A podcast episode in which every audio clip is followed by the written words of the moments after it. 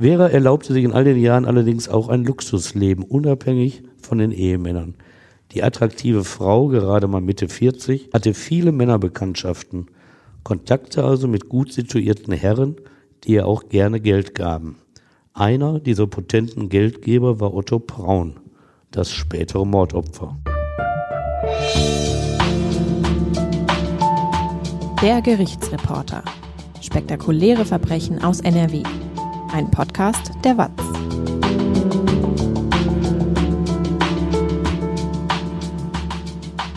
Hallo und willkommen zum Podcast. Ich bin Brinja Bormann und bei mir ist Stefan Wette.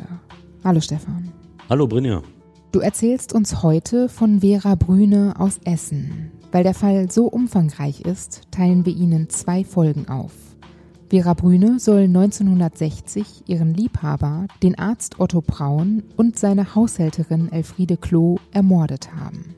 Dafür wurde sie zu lebenslanger Haft im Zuchthaus verurteilt. Aber es gibt Zweifel an der Indizienkette.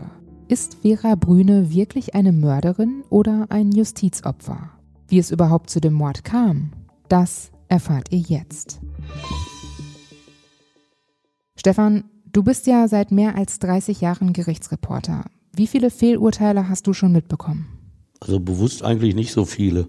Und ich wage auch mal zu behaupten, dass weit über 90 Prozent der rechtskräftigen Urteile in Ordnung sind und da kein Zweifel an der Schuld, beziehungsweise am Freispruch ist ja auch ein Urteil, auch kein Zweifel an der mangelnden Beweislage für eine Verurteilung besteht. Und auch bei diesem Fall Vera Brüne habe ich erhebliche Zweifel, ob das wirklich stimmt, dass sie das Justizopfer schlechthin ist.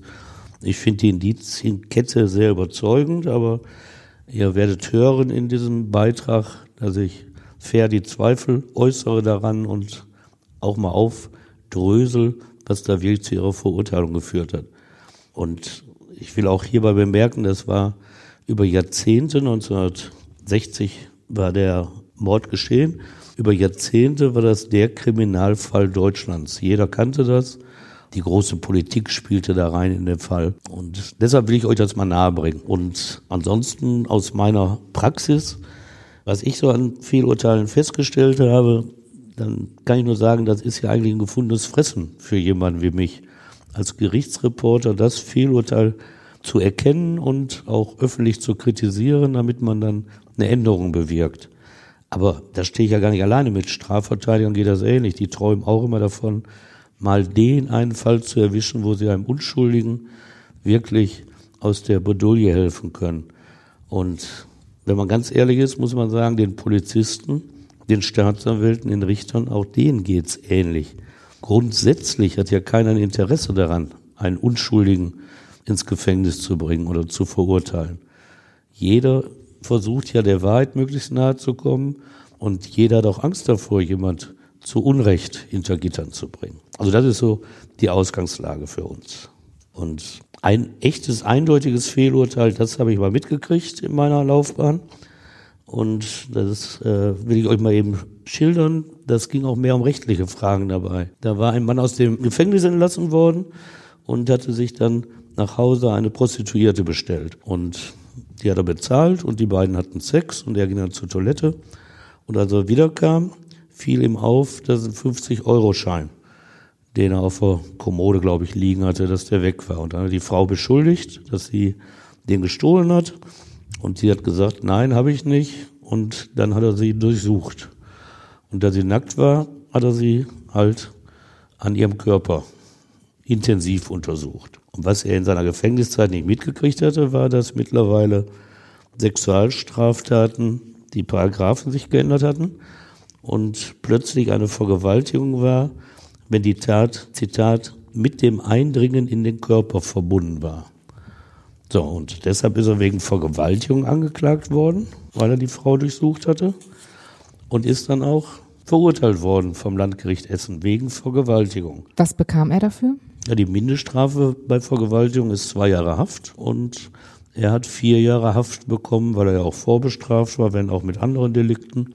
Ja, und da denken dann viele, was soll das? Das trifft ja nicht den Falschen, aber mich hat das wirklich schockiert, weil ich der festen Ansicht war, dass der Gesetzgeber dieses Eindringen in den Körper nur dann bestraft, wenn es sexuell motiviert ist. Und das war es ja bei ihm tatsächlich nicht. Und ich habe dann auch kritisch darüber geschrieben in der Watz. Und so ein halbes Jahr später, da rief mich auf einmal ein Rechtsanwalt aus Essen an und sagte, Herr Wette, ich wollte Ihnen sagen, dieser Fall, über den Sie geschrieben haben, den hat der Bundesgerichtshof aufgehoben, die Verurteilung. Und habe ich noch gesagt, was haben Sie denn damit zu tun? Sie waren aber damals da gar nicht drin. Ja, er hätte meinen Artikel gelesen, hätte auch gedacht, da passiert einem Unrecht und hat sich dann das Mandat besorgt und Revision beim Bundesgerichtshof eingelegt. Und der Bundesgerichtshof, der hat das eben auch so gesehen, wie ich das gesehen hatte und wie der Anwalt das sah, dass es immer sexuell motiviert sein muss.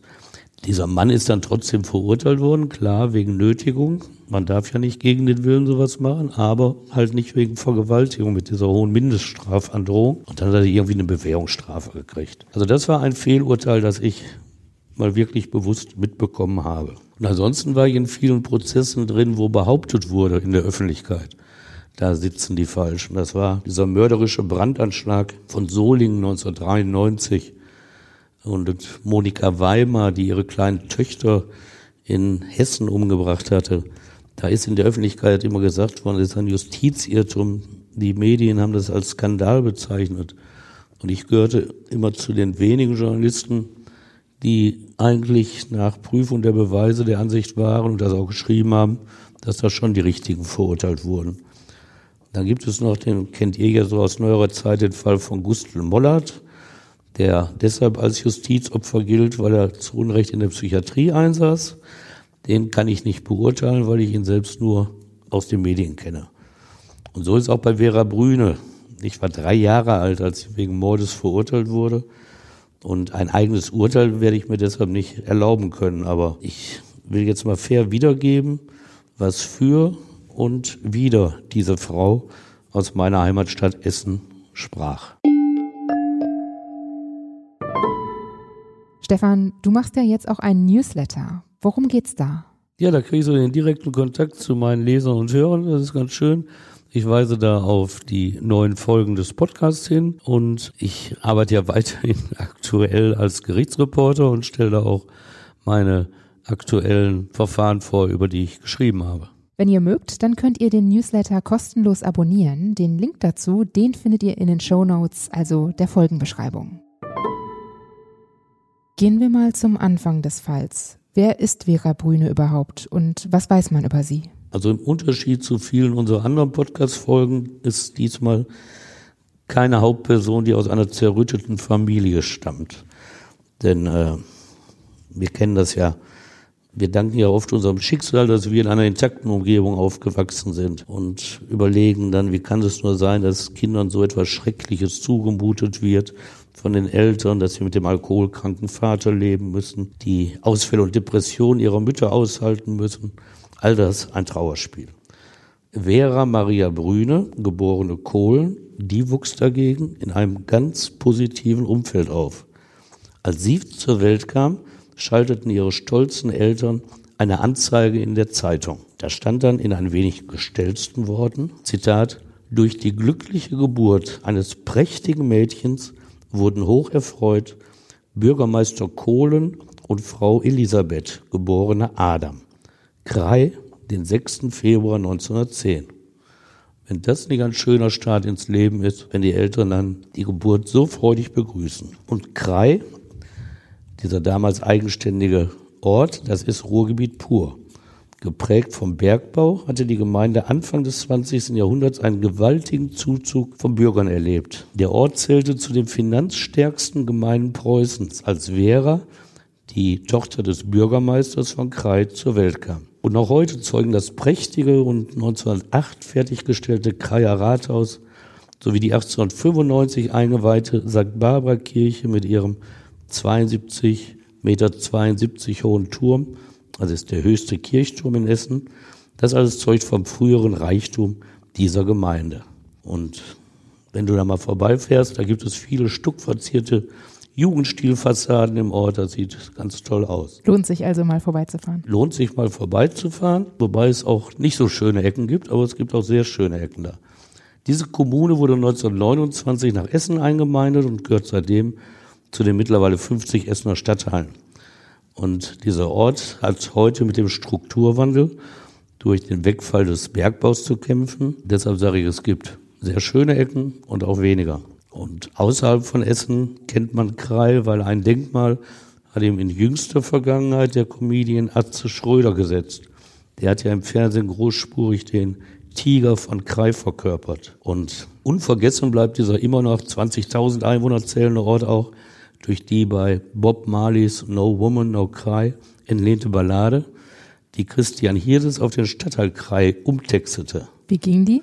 Ja, in jedem Essener Stadtteil habe er ein Mädchen, das singt er, und zählt sie alle auf, sei es Adele in Steele, in Kettwig die Hedwig oder die Desiree in Kupferdreh. Nur leider, leider, no woman in Krei. Auch. also ein stolzer Stadtteil. Und genau in dieser Zeit des Reichtums der Gemeinde, da stand Ludwig Kohlen, Vera Brünes Vater, dieser Gemeinde vor. Seine Amtszeit dauerte vom 1. Juni 1906 bis zum 1. September 1924. Vera, der Vorname, den seine Frau und er ihrer Tochter gaben, lässt sich aufs Lateinische zurückführen und mit die Ware übersetzen. Und macht sie ihrem Namen alle Ehre? Er nicht. Ihr späteres Leben zeigt, dass sie diesem Anspruch nie gerecht wurde. Wahrheit zählte nicht zu den Tugenden, die das Leben der Vera Brüne prägten.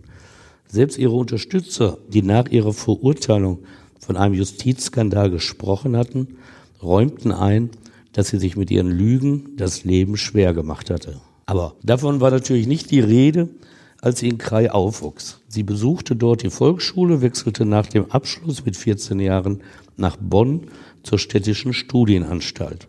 Dort strebte sie das Abitur an, was für Mädchen zur Zeit der Weimarer Republik immer noch die Ausnahme darstellte. Geschafft hatte sie es aber nicht. In der Unterprima, also ein Jahr vor dem Abitur, verließ sie die Schule und zog wieder zu ihren Eltern nach Krai. Und wie ging es danach weiter?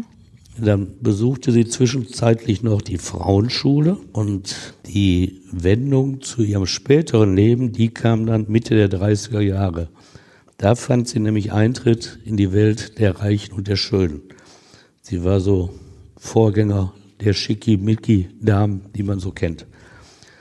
1937, da war sie also 27 Jahre alt, da heiratete sie den vor allem am Theater beschäftigten Kölner Schauspieler Hans Kosiolkowski.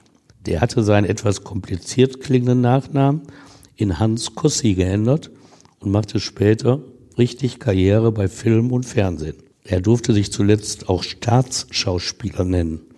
Er spielte nach dem Krieg an der Seite des bekannten Schauspielers und Regisseurs Bernhard Wicki in den 60er Jahren auch als Marschall Kublai Krim in der populären TV-Serie Raumschiff Orion. Es war eine Zeit voller Glamour an der Seite von Hans Kossi. Seine Ehefrau Vera genoss die Zeit. Fotos zeigen sie 1939 bei Probeaufnahmen für eine Filmfirma, 1950 beim Skifahren im Kleinwalsertal oder am Strand in Italien. Am 25. Oktober 1941 kam Silvia Costi, das einzige Kind der Bürgermeistertochter, zur Welt. Zwölf Jahre später war die Ehe mit Hans Costi am Ende. Der Grund, laut späterem Urteil der Münchner Richter im Mordprozess, Vera Brüne war fremdgegangen. Sie hatte damals Gefallen gefunden an dem Filmkomponisten Lothar Brüne, den sie durch das Engagement ihres Ehemannes in der Filmszene kennengelernt hatte. Für sie stellte dieser Wechsel jetzt endgültig die Eintrittskarte in die Welt der Reichen und Schönen dar. Lothar Brüne, zehn Jahre älter als Vera, zählte damals als Filmkomponist bereits zu den Stars, als sie ihn Anfang der 1950er Jahre kennenlernte. Woher kennt man Lothar Brüne? Ja, ihr jüngeren Leute, ihr jüngeren Podcasthörer, ihr könnt das ja mal googeln, ihr findet das sofort. Und wir Älteren, wir kennen die Ohrwürmer, die er komponiert hat. Lothar Brüne, der zeichnete für mehrere wirklich prominente Songs, die überlebt haben, verantwortlich. Zwei, die seiner Feder entstammen, seien hier erwähnt. Für die Schauspielerin Sarah Leander mit der rauchigen Stimme schrieb Lothar Brüne den Schlager Kann denn Liebe Sünde sein? Der ist dir wahrscheinlich nicht bekannt? Nein. Nein? Und Heinz Rühmann, den kennst du? Mhm. Ja, und die anderen hoffentlich auch. Der trällerte selbstironisch das Brüdenlied Ich brech die Herzen der stolzesten Frauen, weil ich so stürmisch und so leidenschaftlich bin.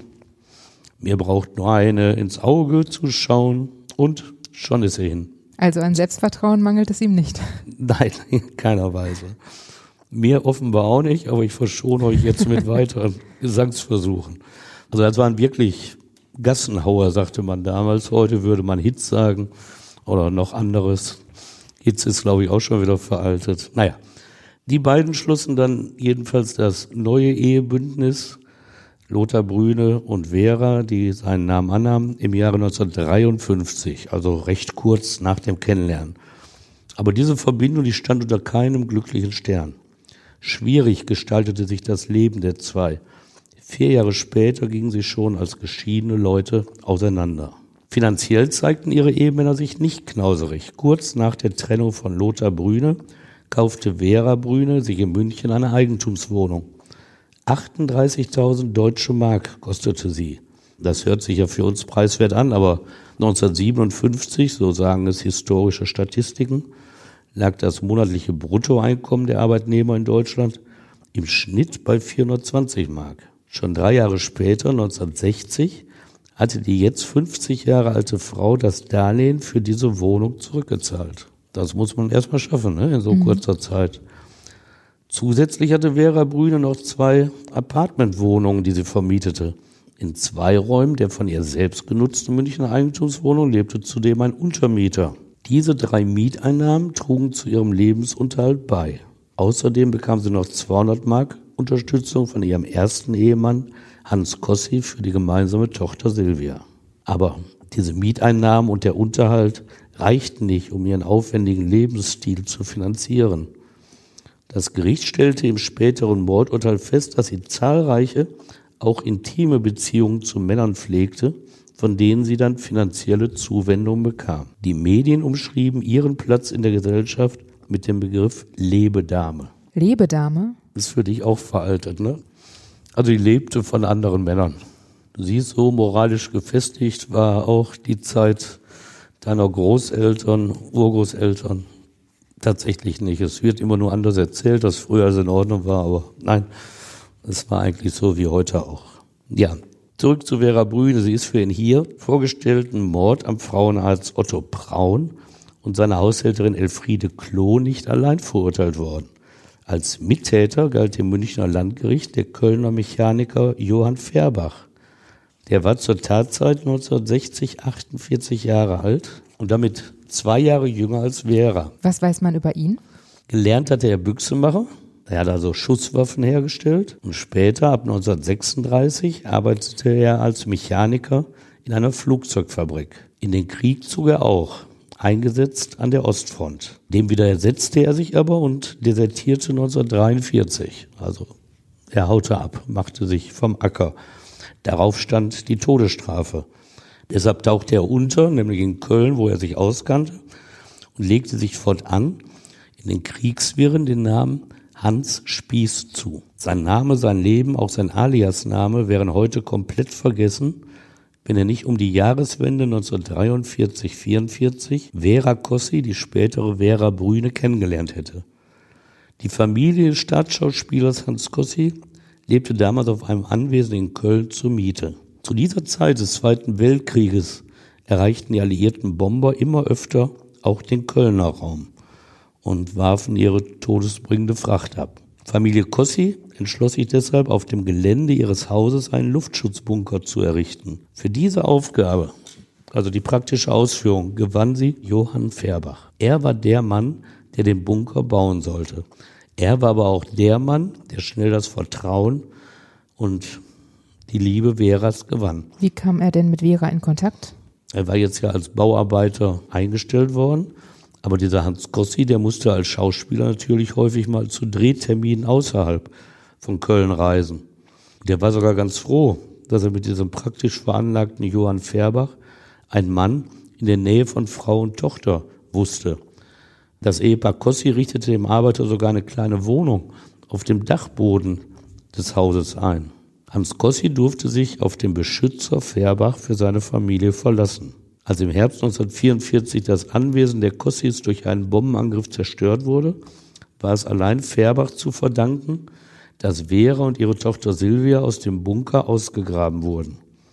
Im Urteil heißt es, Mutter und später auch die Tochter hätten sich ihrem Lebensretter Johann Färbach Zeit ihres Lebens verpflichtet gefühlt.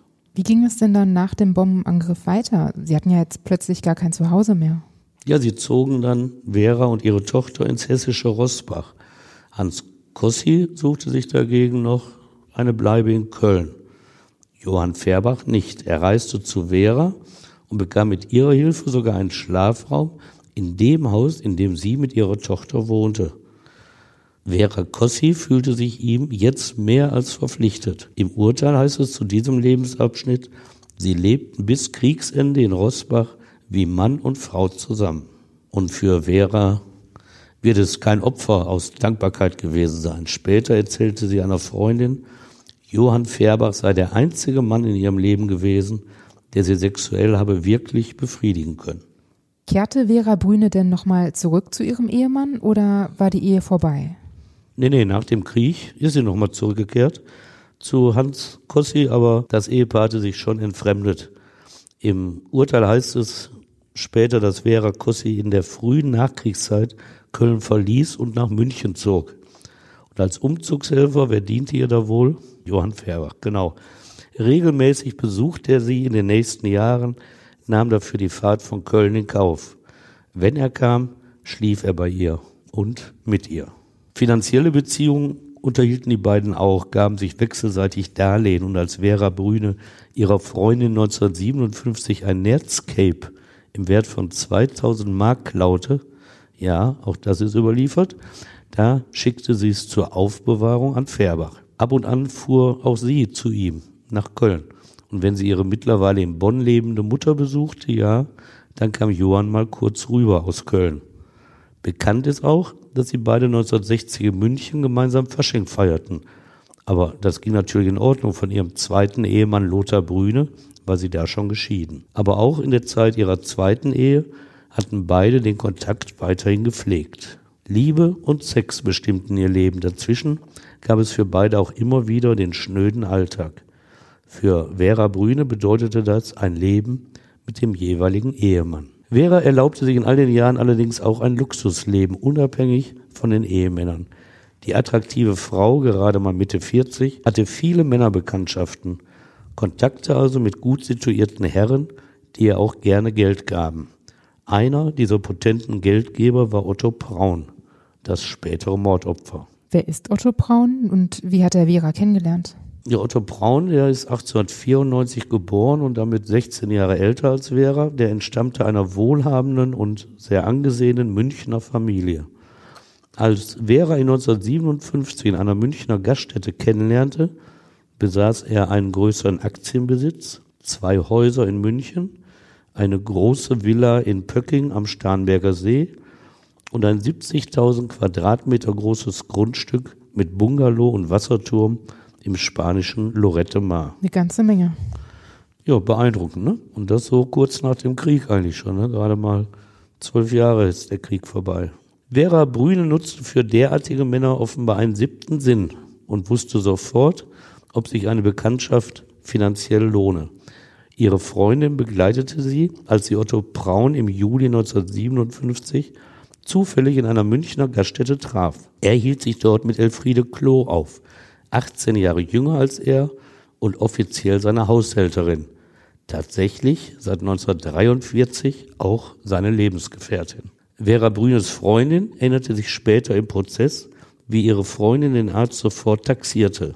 Sie habe auf das Paar gezeigt und gesagt, der Mann sähe irrsinnig nach Geld aus und die Frau trage einen tollen Schmuck. Frauenarzt Braun hatte auch ein passendes Auge denn er erkannte ihr Interesse und reagierte. Er schickte Elfriede Klo weg und sprach die Brüne an. Dann ging alles schnell. Die beiden trafen sich häufiger und nach wenigen Tagen schon erstattete Vera Brüne ihrer Freundin einen detaillierten Bericht über das finanzielle Vermögen des Herrn Braun. Beneidenswert, so dachte die Freundin. So schnell ging das?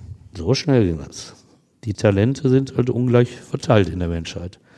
Die Bürgermeistertochter entsprach nicht nur dem Schönheitsideal der damaligen Zeit, sie hatte auch eine offene Art und wusste die richtigen Worte für die Herren und zielstrebig war sie. Sie erkannte schnell, dass Elfriede Klo nicht die Ehefrau war und entwickelte einen Plan, den sie der Freundin selbstverständlich mitteilte. So schnell wie möglich werde sie Braun heiraten, sich innerhalb von zwei Jahren finanziell sanieren und dann scheiden lassen. Ausgesorgt habe sie, wenn das alles funktioniere. Das hat sie wirklich so konkret geplant? So hat uns das die Freundin berichtet im Prozess. Und da gab es keinen Grund dann dran zu zweifeln. Äh, man muss ja sagen, als Kind des Ruhrgebietes, das war wäre ja, da redet man eben nicht lange um den heißen Brei herum. Voraussetzung für all das war natürlich, dass sie den spanischen Besitz des Doktors übertragen bekomme. Dann lohne sich die Scheidung erst richtig. Aber eigentlich braucht sie auch keine Scheidung, denn dann bekomme Otto, Zitat, eins mit dem Holzscheit auf den Kopf. Die beiden Frauen dürften darüber laut gelacht haben. Auch Vera Brüne wird da, so hoffe ich, noch nicht geahnt haben, wie realistisch ihre Pläne waren. Im Rückblick erschreckend, wie schnell Vera Brüne den Arzt für sich einnahm und schon nach wenigen Wochen stellte er sie als Chauffeur ein. Gegen monatlich 200 Mark, so machten sie es ab, sollte sie ihn jeweils zu seinem Anwesen in Lorette Mar fahren und dort den Urlaub mit ihm verbringen. Zu Hause in München, so ein weiterer Punkt der Abmachung, habe sie ihn montags und donnerstags am Abend zu treffen. Zu welchem Zweck? Na, das lässt sich leicht erahnen. Einen gebrauchten VW bekam sie zusätzlich zum Monatslohn von dem damals 62 Jahre alten Gynäkologen. Gut gelaufen aus Sicht der Essenerin, aber hatte sie es nicht auch auf den spanischen Besitz des Geliebten abgesehen? Auch das ging schneller in Erfüllung, als sie es sich ausgemalt hatte. Bereits im Oktober 1957 fuhr sie Braun zu einem siebenwöchigen Urlaub ins auch zu dieser Jahreszeit überwiegend sonnige Lorette Mar an der Costa Brava in Spanien. Braun hatte das Grundstück Jahre zuvor auf Vermittlung einer Deutschen erworben, mit der er ebenfalls eine intime Beziehung pflegte. Der Arzt ließ sich auch damals nicht lumpen und setzte diese Frau als Erbin des Anwesens ein. Das klingt nicht so gut für Veras Plan. Nee, denn diese Frau ahnte auch sofort, welche Rivalin Vera Brüne auch finanziell für sie darstellte. Und so kam es zum Streit zwischen den Frauen. Vera Brüne gewann. Schon im nächsten Urlaub, im Sommer 1958, erst ein Jahr dauerte die neue Beziehung, botete Otto Braun seine langjährige Geliebte in Spanien aus und betraute jetzt Vera Brüne mit der Verwaltung des spanischen Besitzes. Der anderen Frau entzog er das vorher eingeräumte Wohnrecht auf Lebenszeit und hob auch das zu ihren Gunsten lautende Testament auf. Unbekannt bleibt, warum seine Münchner Lebensgefährtin Elfriede Klo nicht nur die Geliebten in Spanien und München hinnahm, sondern auch noch die testamentarische Bevorzugung dieser Frauen. Vera Brüne hat dann ja erreicht, was sie wollte.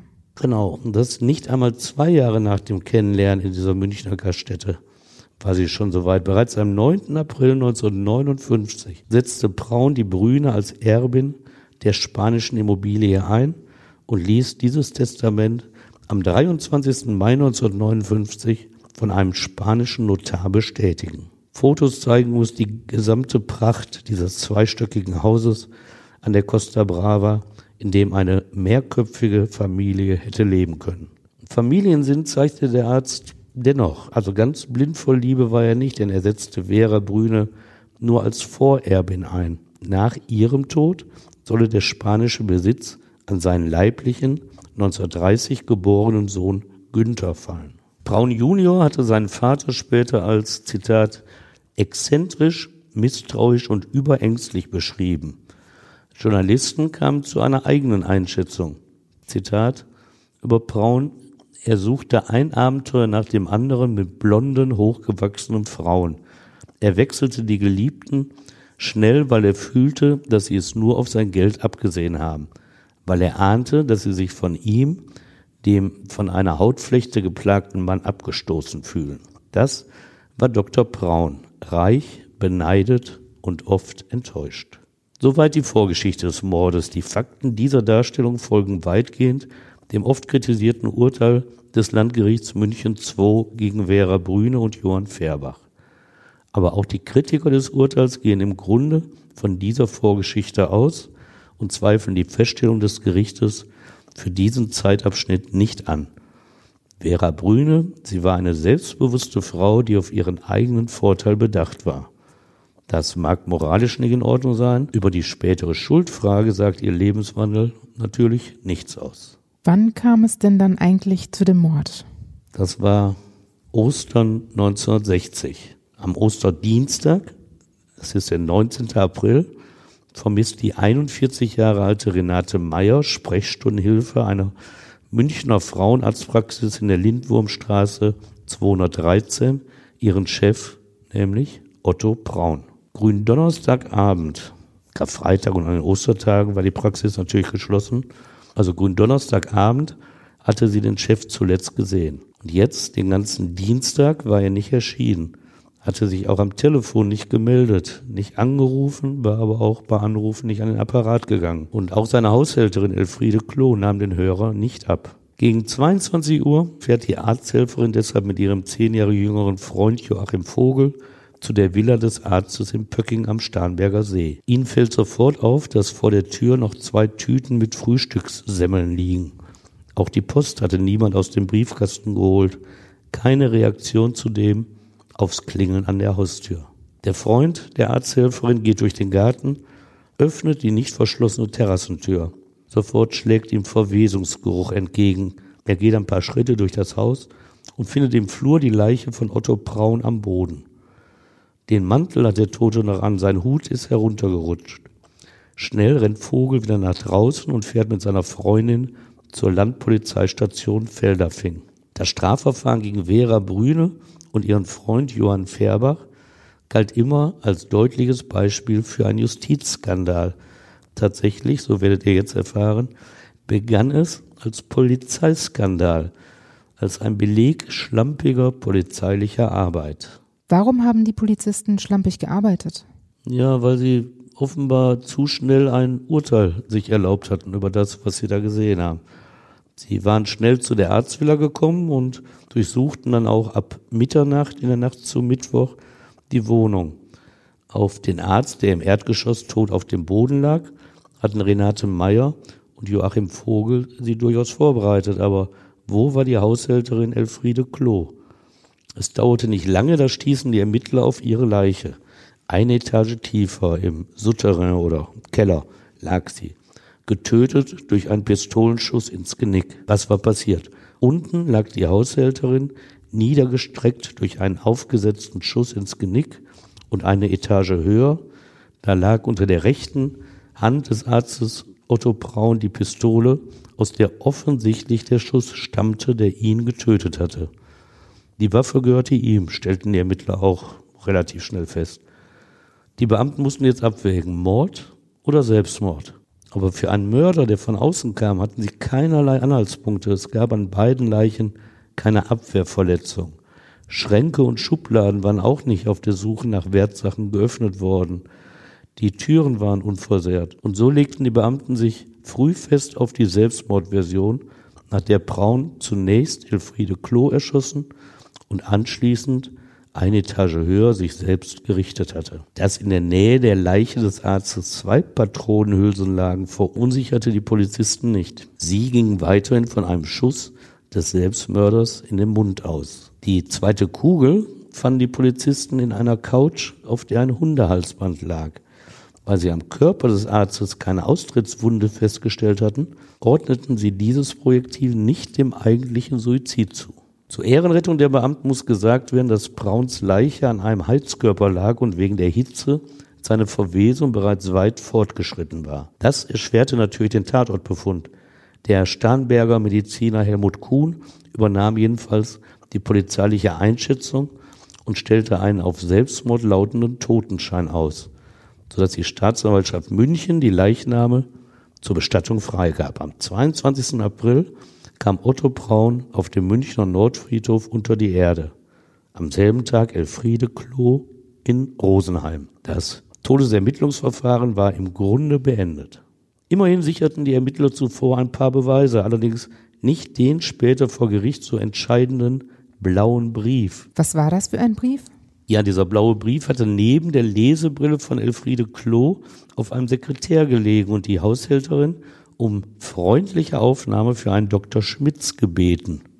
Nicht wichtig, entschied damals ein Beamter am Tatort und legte den Brief achtlos auf den Wohnzimmertisch. Ebenfalls ignorierten die Beamten die Uhr des Arztes mit dem zersplitterten Glasdeckel, die um 8.45 Uhr stehen geblieben war. Mit diesem Beweisstück untermauerte später das Landgericht München II seine Feststellung zum Todeszeitpunkt. Kriminalobermeister Rodatus dokumentierte allerdings seine Beobachtungen zur Leichenstarre an den beiden toten Körpern. Das war es dann aber auch schon an polizeilichen Ermittlungen. Für die Beamten war klar, dass Otto Braun zuerst seine Lebensgefährtin und danach sich selbst erschossen hatte. Was jetzt noch fehlte, war eine Erklärung für den im Keller in einem Abstellraum eingesperrten Hund des Arztes. Entkräftet und ausgezehrt war Pitti, so hieß das Tier, als die Beamten ihn befreiten. Ihre Vermutung, Otto Braun hatte Pitti erschießen wollen und dafür auf die Couch gestellt. Als er ihn mit seiner Pistole verfehlt habe, erst da sperrte er ihn im Keller ein. Damit hatten die Ermittler dann auch die Erklärung für die zweite Patrone im Sofa. Lange leben sollte Pitti übrigens nicht mehr. In der Villa war mittlerweile Günther Braun, der Sohn des Toten und Selbstmediziner, erschienen. Auf seinen Wunsch hin erschoss Kriminalobermeister Rodatus den Hund. Warum das denn? Ich nehme an, weil der so entkräftet war und vielleicht hatte der Sohn auch nicht die Beziehung zu dem Hund gehabt, dass er ihn aufpippeln wollte. Keine Ahnung. Es ist mir nicht überliefert. Wie reagierte Günther Braun denn dann eigentlich auf den Tod seines Vaters? Glaubte er an den Selbstmord? Also er hatte immer wieder Zweifel am Selbstmord seines Vaters geäußert. Und es dauerte dann etwa vier Monate, bis die Kripo die Ermittlungen wieder auf sein Drängen hin aufnahm. Der Günther Braun, der hatte immer wieder erzählt, eine solche Tat, die passt aus meiner Einschätzung einfach nicht zu meinem lebensfrohen und genussfreudigen Vater, der auch den Frauen so zugeneigt war. Und am 2. August 1960 konkretisierten sich für den 30 Jahre alten Sohn die Zweifel zu einem handfesten Verdacht, als vor dem Amtsgericht Starnberg das Testament von Otto Braun eröffnet wurde. Darin hinterließ der Arzt zwar sein Vermögen von rund 1,6 Millionen Mark seinem Sohn, die Villa in Spanien aber immerhin auch rund eine Million Mark wert, bekam Vera Brüne, die Lebedame, die es mit den Männern so leicht hatte. Denkt er jetzt, dass Vera seinen Vater ermordet hat? Also er sieht in diesem Vermächtnis tatsächlich das Motiv für einen Mord. Denn er wusste, dass sein Vater sich seit einiger Zeit mit dem Gedanken beschäftigt hatte, den Besitz in Lorette Mar zu verkaufen. Die 991 Kilometer dorthin waren ihm einfach zu weit. Und auch die Liebe zu seiner Freundin Vera, die war mittlerweile erkaltet. Sollte der Verkauf des spanischen Besitzes zu Lebzeiten des Arztes glücken, das wusste auch die Geliebte, dann ginge Vera Brüne leer aus. Zwei Wochen nach der Testamentseröffnung erstattete Günther Braun Anzeige gegen Unbekannt wegen Doppelmordes. Er hatte sich zuvor mit seinem Rechtsanwalt Konrad Kittel besprochen, der am 14. August der Kripo einen Brief mit detaillierten Angaben schrieb. Zitat daraus, dies ist eine Zusammenstellung der Umstände, die erhebliche Zweifel an der polizeilichen Annahme, es liege ein Selbstmord des Dr. Otto Braun vor, erkennen lassen. Mit der folgenden Strafanzeige vom 18. August hatte Brauns Anwalt auch die Exhumierung des Leichnams seines Vaters beantragt. Vera Brüne als Erbin wurde um eine Stellungnahme gebeten. Offenbar hatte der Braunsohn sie bereits mehrfach als Täterin verdächtigt. Das geht zumindest aus dem Schreiben von Vera Brünes Anwalts hervor. Darin heißt es, Frau Brüne hat das berechtigte Interesse, dass endlich dieser Fall zum Abschluss kommt und sie von den grundlosen Verdächtigungen rehabilitiert wird. Eine einschüchtern gedachte Drohung schloss sich an. Zitat, sie wird zu gegebener Zeit das Erforderliche gegen diejenigen ergreifen, die sie hier in den Verdacht des Mordes gebracht haben. Der Hartnäckigkeit von Braun Junior ist es zu verdanken, dass die Staatsanwaltschaft am 27. Oktober 1960 einen richterlichen Beschluss erwirkte und die Leiche von Otto Braun exhumieren ließ. Peinlich, wirklich peinlich für die Ermittler am Tatort. in der Pöckinger Villa, denn die Rechtsmediziner stellten bei der Obduktion der Leiche von Otto Braun fest, dass dieser mit hoher, mit sehr hoher Wahrscheinlichkeit keinen Selbstmord begangen hatte. Denn es ist eher ungewöhnlich, dass ein Selbstmörder sich nach dem ersten Schuss in den Unterkiefer noch ein weiteres Projektil in die Schläfe jagt. Aber genau dieses Spurenbild ergab jetzt die gründliche Leichenschau. Direkt nach der Tat hatten die Ermittler und der Arzt, der den Totenschein ausgestellt hatte, das zweite Einschussloch im Kopf des Arztes schlicht übersehen. Welche Folgen hatten jetzt diese neuen Erkenntnisse? Ja, zuerst mal, dass die Münchner Staatsanwaltschaft mit diesem neuen Befund in gar keinem guten Licht stand und Spott und Häme erntete. Und man muss sich das mal vor Augen führen. Otto Braun, das war ja nicht irgendwer. Der Mann gehörte zur Spitze der Münchner Stadtgesellschaft, zur Schickeria, die es ja damals schon gab. Und seine Freundin Vera Brüne, die ließ sich in den Medien immer gut als Luxusfrau mit Glamour verkaufen. Das öffentliche Interesse fiel in den frühen 1960er Jahren keineswegs geringer aus als heute. Es gab Boulevardblätter wie die Bild und die Münchner Abendzeitung. Vor allem lieferten sich aber der Stern und weitere heute gar nicht mehr existierende Illustrierten eine Schlacht um die Story. Luxus, Laster, Lügen, so titelte die Abendzeitung. Als das ZDF vier Jahre nach dem Urteil einen Dokumentarfilm senden wollte, versuchte die neue Illustrierte die Ausstrahlung per Klage gerichtlich verbieten zu lassen. Denn sie hatte sich die Exklusivrechte von Vera Brüne gesichert. Viel Honorar zahlten damals die Redaktion an die Verteidiger der beiden Angeklagten. Auf eine seriöse Darstellung der Beweislage kam es ihnen damals weniger an, mehr auf die Akteneinsicht, um möglichst viele pikante Details zu veröffentlichen. Staatsanwaltschaft und Kriminalpolizei in der bayerischen Landeshauptstadt standen also schwer unter Druck. Sie kannten natürlich den alten kriminalistischen Erfahrungssatz, dass ein Tötungsdelikt innerhalb weniger Tage aufzuklären ist, denn danach erkalteten die Spuren der Täter, ist dann kaum mehr zu ermitteln. Genau das war jetzt die Situation, ein halbes Jahr nach der Tat. Die Akten zeigen, dass die Ermittler ab diesem Zeitpunkt fast alle Menschen aus dem Umfeld des Arztes vernahmen und ihre Hintergründe ermittelten. Auch die wenigen und bislang vernachlässigten Sachbeweise unterzogen sie einer ausführlichen Untersuchung. Zum Schluss blieben Vera Brüne und Johann Färbach für die Ermittler als Verdächtige übrig. Kripo und Staatsanwaltschaft zeigten sich sicher, jetzt nach so viel Verzögerung die richtigen ermittelt zu haben. Vera Brüne wird zum Verhängnis, dass sie sich schon ein falsches Alibi besorgt hatte, als die Tat noch gar nicht entdeckt worden war. Und auf Johann Färbach fällt der Verdacht, weil in der Villa der blaue Brief gefunden worden war, in dem der Besuch eines Dr. Schmitz aus dem Rheinland als Kaufinteressent der spanischen Villa angekündigt worden war. Wer ist denn dieser Dr. Schmitz? War das nicht auch der Name des Mannes, überlegten Ermittler, der den VW Käfer von Vera Brüne gekauft hatte? Zumindest hatte sie diesen Namen ihrem geliebten Otto Braun genannt. Als die Kripobeamten den Namen gehört hatten, jetzt in dem Zusammenhang, forschten sie nach dem Verbleib des Autos. Tatsächlich war er jetzt auf Johann Färbach zugelassen. War also Färbach der ominöse Dr. Schmitz? War Färbach alias Schmitz der Kaufinteressent für die Villa in Lorette Mar, der nach Zeugenaussagen am Abend des 14. April 1960, also am Tatabend, in der Pöckinger Villa des Arztes erwartet worden war? Den Ermittlern war klar, dass es sich dabei um reine Indizienbeweise handelte, aber sie hielten es für zwingend, dass diese Angaben für eine Verurteilung ausreichten. Die Staatsanwaltschaft beantragte am 13. Juli 1961 beim Amtsgericht München Haftbefehl wegen Doppelmordes gegen Brüne und Färbach. Gut Eineinhalb Jahre liegen jetzt seit dem Auffinden der Leichen zurück. Das Gericht lässt sich Zeit, prüft offenbar sehr akribisch die Beweislage. Dann reichen die Indizien dem Amtsgericht München aus. Es erlässt am 26. September Haftbefehl. Morgens um 6 Uhr stehen die Polizisten am 3. Oktober 1961 vor der Tür von Brünes Eigentumswohnung und vollstrecken den Haftbefehl. Und was ist mit Johann Färbach? Wird er auch verhaftet?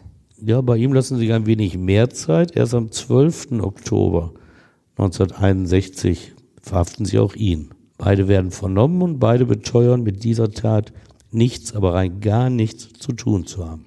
In der Boulevardpresse, aber auch in anderen Medien wird das aufgenommen. Die Saat ist gelegt, eine Verurteilung der beiden als Justizirrtum darzustellen. Aber es gibt auch andere Stimmen in den Medien, nachdem Kommissar Zufall den Ermittlern zur Hilfe eilt. Plötzlich gibt es konkret belastende Aussagen, nämlich von Vera Brünes Tochter Silvia und Färbachs Mithäftling Siegfried Schramm. Beide erzählen von Geständnissen der Angeklagten, die sie gehört haben wollen. Es ist ein wahrer Justizkrimi, der 1962 vor dem Schwurgericht am Landgericht München II läuft. Er ist auch ein gefundenes Fressen für die Öffentlichkeit. Nur ein kleiner Teil der interessierten Zuhörer findet in den letzten Prozesstagen überhaupt Platz im Saal. Lange Autoschlangen vor dem Gericht belegen den Andrang. Es sprengt den Rahmen einer Podcast-Folge, jetzt auf die 22 Sitzungstage einzugehen, auf denen das Urteil des Landgerichtes München II basiert. Deshalb gibt es eine zweite Folge, die in 14 Tagen zu hören ist. Da wird auch noch die Rede sein, wie das Urteil jahrelang angezweifelt wird, wie mehrfach wieder Aufnahmeanträge gestellt werden und wie selbst der CSU-Vorsitzende und Bundesverteidigungsminister Franz Josef Strauß verdächtigt wird, den angeblichen Waffenschieber Otto Braun per Auftrag ermordet zu haben. Immer wieder tauchen auch Zeugen auf, die das Gegenteil von dem behaupten, was das Landgericht München II festgestellt hatte. Eine besondere Rolle kommt aber dem Gelsenkirchener Rechtsanwalt Wilhelm Haddenhorst zu, der mit einem Gutachten zum Todeszeitpunkt von Otto Braun und Elfriede Klo das Urteil angriff. Mörderin oder Justizopfer? Hört rein in die nächste Folge unseres Podcasts Der Gerichtsreporter. Da erfahrt ihr auch, welche Bedeutung der Inhalt des blauen Briefs hatte. Stefan, danke, dass du uns diesen Fall erzählst. Ja, gerne, um ihn ein wenig wieder ins Interesse zu rücken. Und auch euch, danke fürs Zuhören. Wenn ihr mögt, dann bewertet uns auch gerne bei Apple Podcasts oder auch bei Spotify. Wir freuen uns über euer Feedback, gerne auch bei Instagram, YouTube oder per Mail. Und wir freuen uns natürlich auch, wenn ihr beim zweiten Teil wieder dabei seid. Bis dann. Bis dann. Schön dranbleiben.